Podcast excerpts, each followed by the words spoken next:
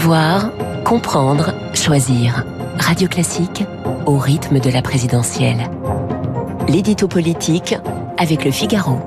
Il est 8h12 sur Radio Classique, l'édito politique avec Arthur Berda. Bonjour Arthur. Bonjour Renaud.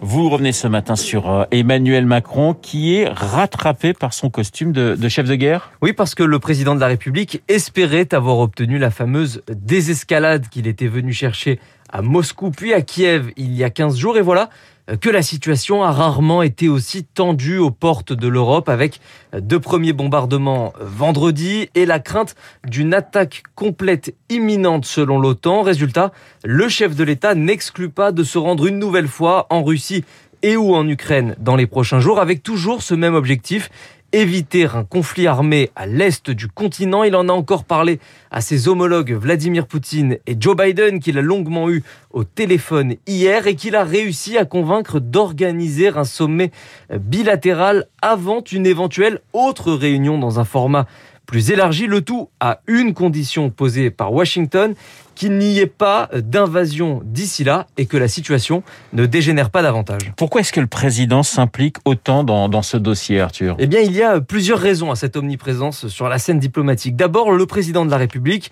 est constitutionnellement le chef des armées et donc en pointe sur les sujets de défense. Ensuite, les affaires étrangères relèvent de ce que l'on appelle le domaine réservé du chef de l'État, un terrain qu'Emmanuel Macron a souhaité investir particulièrement durant son quinquennat. Et enfin, la France occupe actuellement la présidence tournante du Conseil de l'Union européenne et cette crise russo-ukrainienne est l'occasion ou jamais de concrétiser ce qu'Emmanuel Macron a cherché à mettre en place depuis le début de son mandat, refaire de l'UE à la faveur du multilatéralisme une puissance capable de se dégager un espace intermédiaire et d'exister en tant que médiateur dans les grands affrontements de blocs. Et derrière tout cela, Arthur, il y a malgré tout une petite arrière-pensée politique, on l'imagine. Alors la situation est bien sûr très sérieuse et il ne s'agit pas ici d'apparaître cynique, mais oui, il y a toujours une arrière-pensée, surtout à moins de 50 jours d'une élection présidentielle, car même si les sujets internationaux ne comptent pas du tout parmi les premières préoccupations des Français,